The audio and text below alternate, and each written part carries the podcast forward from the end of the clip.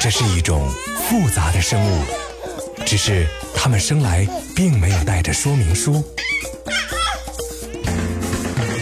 大家好，我是一喜妈妈，让我来带您解读宝宝的成长奥秘，轻松对待育儿路上的难题。新妈听听看，Mommy brand new。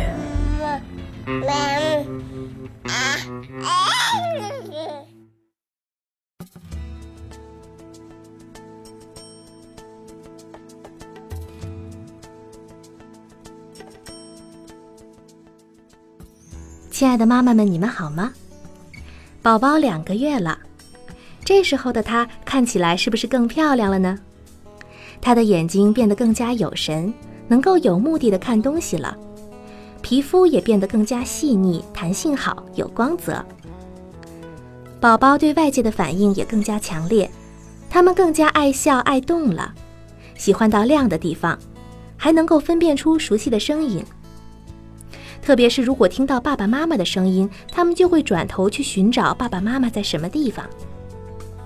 妈妈们是不是对宝宝更加爱不释手、寸步不离了呢？这段时间呀，妈妈可能会发现宝宝每天都有新的动作能力了，不管吃饱还是没有吃饱，都会把手啃得吧唧吧唧的，拽都拽不开，两个食指给吃的红红的，跟肿了一样。大人把手拽开了，就开始吃衣服。反正啊，只要能往嘴里放的东西，他都会放到嘴里。如果你发现宝宝对他的手指头有点上瘾，也不用担心，这是一种很正常的自我安慰方式，也是发育中的正常现象。妈妈可以给他一个安抚奶嘴儿，或者呢，不愿意用安抚奶嘴儿的话，可以给宝宝一个能够咬的玩具，让他红红的小手得到点休息。宝宝这个时候头围可能比出生的时候增长了五到六厘米。这个时期，他的大脑在迅速的发育着。你可能很早就注意到，宝宝脑袋顶上有一个地方会一跳一跳的。这个地方呢，就叫做前心门。前心门是没有颅骨的地方，大小通常是一到三厘米。这个地方啊，一定要多加保护。如果没有必要，就尽量不要去触摸孩子的前心。有的时候呢，你还可以根据宝宝前心的情况来判断他生病时候的状态。如果过于隆起，可能是颅压增高；过于凹陷呢，可能是脱水。大多数的宝宝每次的睡眠时间会比之前长一些了，白天清醒的时候也在延长。通常呢，他一天仍然需要保证十五个小时左右的睡眠。他可能会比之前更容易患尿布疹了。这是因为啊，他们的奶量变大，而后半夜睡觉的时间又变长了，深睡眠的时间也延长了，所以呢，不再是尿了就哭，尿片一捂可能就是四五个小时，甚至更长，所以呀，就很容易得尿布疹，尤其呢是夏天的时候更为严重。因此呀，妈妈一旦发现宝宝的屁屁红了，就要及时处理，在拉过大便以后呢，给宝宝用清水清洗屁股，之后抹上护臀膏。在有阳光的时候，多让宝宝趴一趴、晒一晒，这也是很有好处的。不是所有的妈妈都能够在母乳喂养的时候能永远留在家里守着宝宝，但是出于对母乳喂养的坚持，很多妈妈不得不选择把奶给泵出来，存着给宝宝以备不时之需。这样一来呀，母乳的保存就显得尤为重要。今天我们就来谈谈母乳的保存。母乳的保质期有多长？给宝宝喝冷冻过的母乳需要注意些什么？为什么冷冻后的母乳有些奇怪的味道？储存的母乳应该怎样解冻？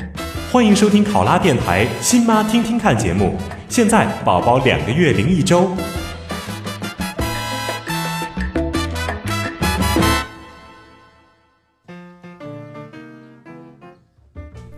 把刚泵好的母乳呢放在母乳袋里或者消毒过的奶瓶里。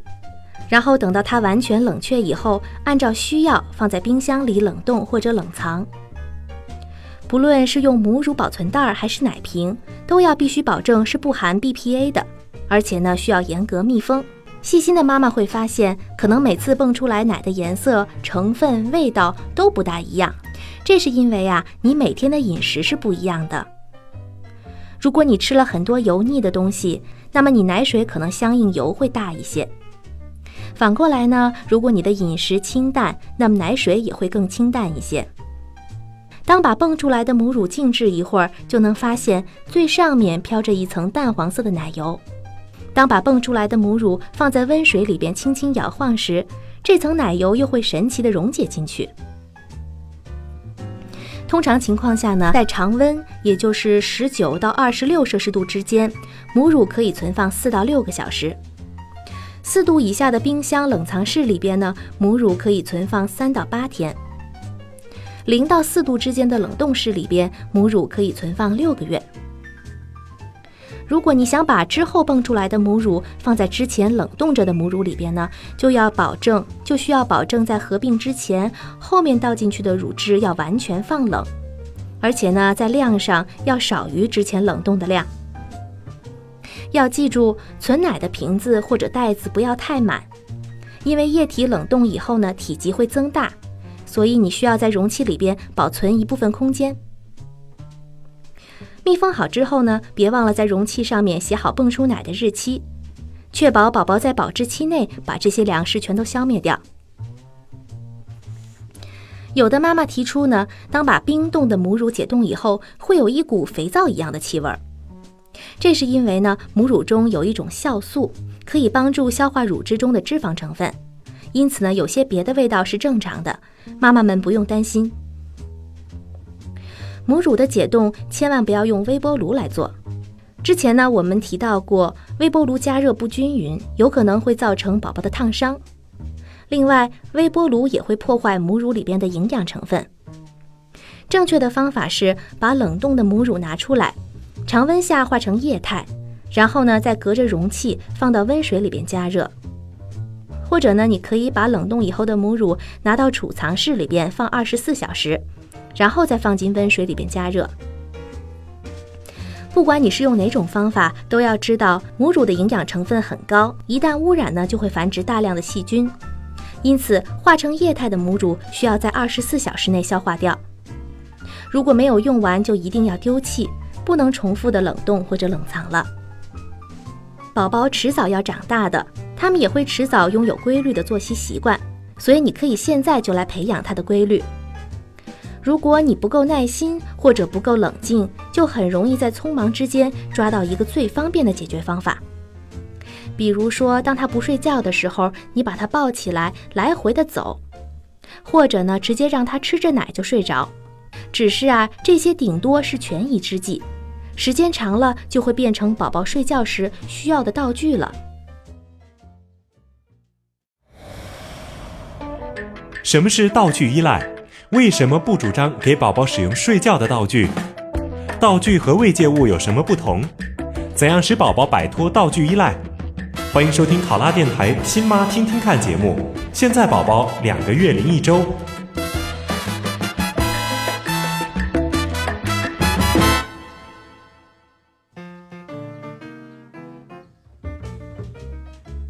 最早看到“道具”这个词呢，是美国儿科医生特雷西·霍克提出来的。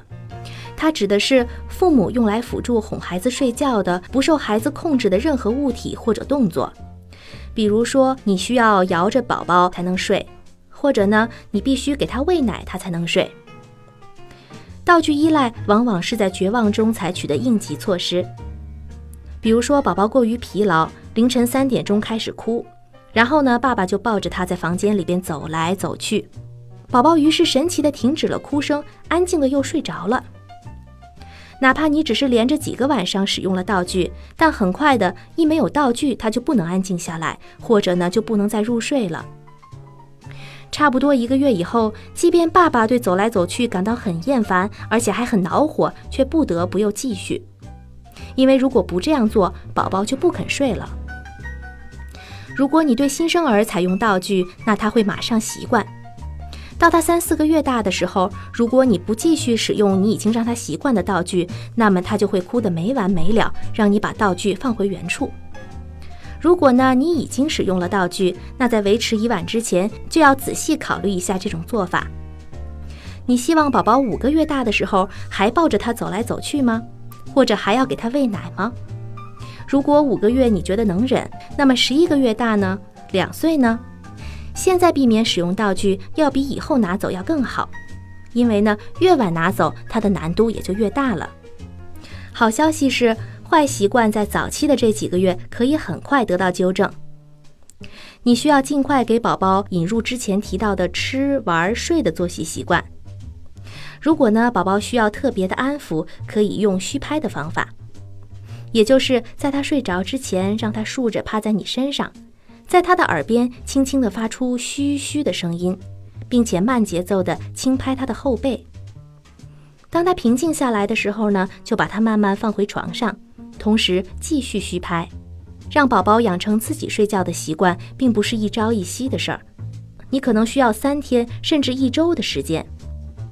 但如果你坚持下去，就可以让宝宝改掉因为你而引起的坏习惯了。如果你用虚拍的方法不能让他安静下来，那么就可以考虑给他一个新式武器，这就是安抚奶嘴儿。在国外呢，安抚奶嘴儿是一种普遍使用的婴儿用品，但在中国，妈妈们选择是否要给孩子用安抚奶嘴儿的时候，却顾虑重重。关于安抚奶嘴的传言也很多。有人说，使用它会让孩子的牙齿排列不整齐，发育受到影响。也有人说了，用安抚奶嘴会让孩子不再愿意接受妈妈的乳头。那今天呢，我们就带妈妈来了解安抚奶嘴这个东西。安抚奶嘴的原理是什么？使用安抚奶嘴有什么利弊？怎样判断自己的宝宝是否需要使用安抚奶嘴？使用安抚奶嘴时需要注意些什么？欢迎收听考拉电台《亲妈听听看》节目。现在宝宝两个月零一周。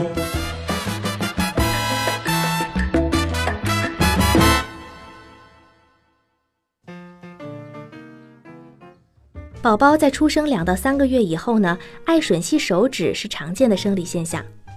这个时候，宝宝的主要器官功能还没有发育成熟。而嘴唇和口腔的感觉却非常灵敏，他们需要用嘴唇来认识世界。当他的小手能够自由地放到嘴里的时候，当然就会去吸吮手指。资料显示呢，吸吮手指较常发生在人工喂养的宝宝，或者呢母亲对宝宝的爱抚拥抱不足的时候。此时，当你把安抚奶嘴儿放在宝宝嘴里让他吸吮的时候，宝宝就会有一种满足感和安抚感。心理学家还认为呢，从宝宝出生到两岁左右进入了口腔期，他会通过嘴巴的吮吸来缓解紧张情绪，提高安全感。除了用营养性的吸吮方式帮助生长发育以外，还可以经由吸吮的动作促进唇和舌头附近的触觉，进而得到满足的快乐感觉。所以呢，对于闹觉的小宝宝来说，安抚奶嘴可能会有惊人的成效。支持使用安抚奶嘴的人，理由是这样的：首先呢，安抚奶嘴会促进宝宝养成用鼻子呼吸的习惯，这样的话呢，就能抑制细菌还有粉尘进入口腔，有效的防止病从口入。第二，非营养性的吸吮是宝宝缓解情绪的一种方式。如果没有安抚奶嘴，很多宝宝都会通过吮吸手指来达到目的。这很容易因为手指不干净而生病，或者呢把手指给吸破。稍大一点呢，如果还有这样的习惯，可能会影响他牙床的发育。第三呢，有研究显示，通过对五百个有小婴儿的美国家庭对比调查发现，安抚奶嘴可以降低婴儿猝死综合症的发生概率达到百分之六十。这是因为呢，安抚奶嘴会让宝宝保持仰卧或者侧卧的睡姿。不会因为俯卧而增加猝死的几率。当然了，反对安抚奶嘴的人也说明了安抚奶嘴的一些弊端，比如说，从生理学的角度看，由于宝宝与生俱来的非条件反射吮吸反射会随着时间的推移而逐渐消失。如果爸爸妈妈一直让宝宝含个奶嘴儿，那无疑是在强化这一反射，久而久之呢，就会形成依赖。另外，口腔科的医生认为，长期使用安抚奶嘴儿会影响宝宝上下颌骨的发育，也会使宝宝形成高颚弓，导致上下牙齿咬合不正，形成不美观的嘴唇外观。我认为呢，妈妈应该根据宝宝的需要来判断是不是该给他用安抚奶嘴儿。如果你发现宝宝经常不是因为饥饿，而是像玩儿一样把妈妈的乳头吸进去又吐出来，吃一次奶可以花上一个小时，而且完全不使劲儿，那么他可能是需要额外的吮吸和安抚了。如果你同时也发现安抚奶嘴能大大的帮助宝宝平静下来，特别是他在入睡困难的时候，那么用一下也是无妨的。不过要注意的是，安抚奶嘴是帮助宝宝平静下来的。大部分宝宝吮吸着安抚奶嘴睡觉，一旦他进入梦乡，奶嘴就会掉出来，而他们会继续安睡。可如果呢，安抚奶嘴一掉出来，宝宝就醒了，开始哭闹了，就要小心宝宝过分的依赖奶嘴儿，妈妈们这个时候就要谨慎使用了。当宝宝白天小睡的时候，早早醒来，或者半夜醒来的时候，用安抚奶嘴儿也是一个检验他是否真的饿了，还是需要吮吸的好办法。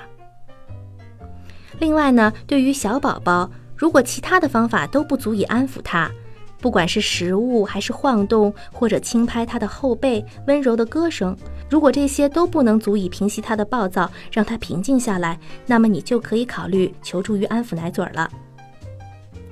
当宝宝四个月大的时候，就不再需要额外的吮吸时间了。因此呢，到那个时候，宝宝如果还没有使用过安抚奶嘴，那么就永远不要考虑给他用了。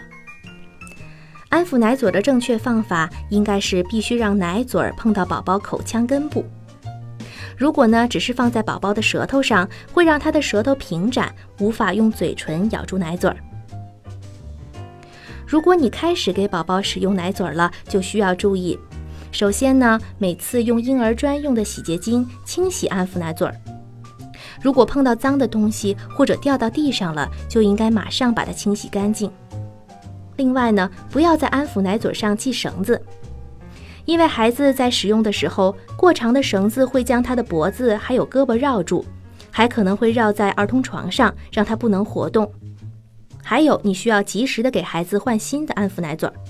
如果发现安抚奶嘴已经用旧了，或者没有弹性了，甚至呢上面的部件不齐全了，就要及时的更换。一般两个月就要换一次新的。如果你的宝宝吸吮的力量很大，就要频繁的更换。最后，如果等到宝宝再大一些的时候呢，当你发现他总是咬安抚奶嘴的时候，就要给他改用磨牙的玩具了。一定要避免孩子把安抚奶嘴给咬掉、吞咽进去，否则呢会阻塞他的气管，发生窒息的危险。小宝宝通常对安抚奶嘴的大小和形状都很挑剔，所以在最开始的时候，要多给孩子试几种不同形状、大小的安抚奶嘴儿，观察他的反应，直到选出他最满意的为止。Playtime。这个阶段的宝宝比刚出生的时候更能运动他们的胳膊和腿了，他们的动作更流畅，也更柔和了。你要给宝宝足够的空间去伸展和活动他的小胳膊、小腿，铺个毯子在地板上，让他自由的活动。这时候呢，你的宝宝已经从早期偏好明亮双色的物体，发展到开始喜欢那些更为复杂、更有细节的图案了。妈妈们可以拿一个色彩鲜艳的玩具吸引他的注意，然后鼓励他用手来够，或者呢用脚去踢。你还可以用玩具在不同的位置上发出声音，宝宝就会转身寻找声音发出的地方了。这些活动有助于让宝宝正在发育的肌肉变得更加强壮和结实，同时还能锻炼他们的手眼协调能力。两个月以后的宝宝已经能看清楚东西了，而且他非常喜欢看室外。为了给宝宝开阔眼界，满足他们强烈的好奇心和探索欲，妈妈可以经常的抱宝宝到户外去，接触阳光和新鲜的空气。除了天气特别不好的时候，妈妈可以带着宝宝每天出去玩三十分钟到一个小时。同时呢，也要注意给宝宝晒太阳的时候，要避免阳光直接照射他的眼睛。每个宝宝发育的程度都是不一样的，要尊重他自己的个性和特点。如果现在他还没有准备好这些活动，那么可以下周再试试看。好了，妈妈们，今天的节目就是这样，照顾好宝宝和你自己吧。我们下周再见。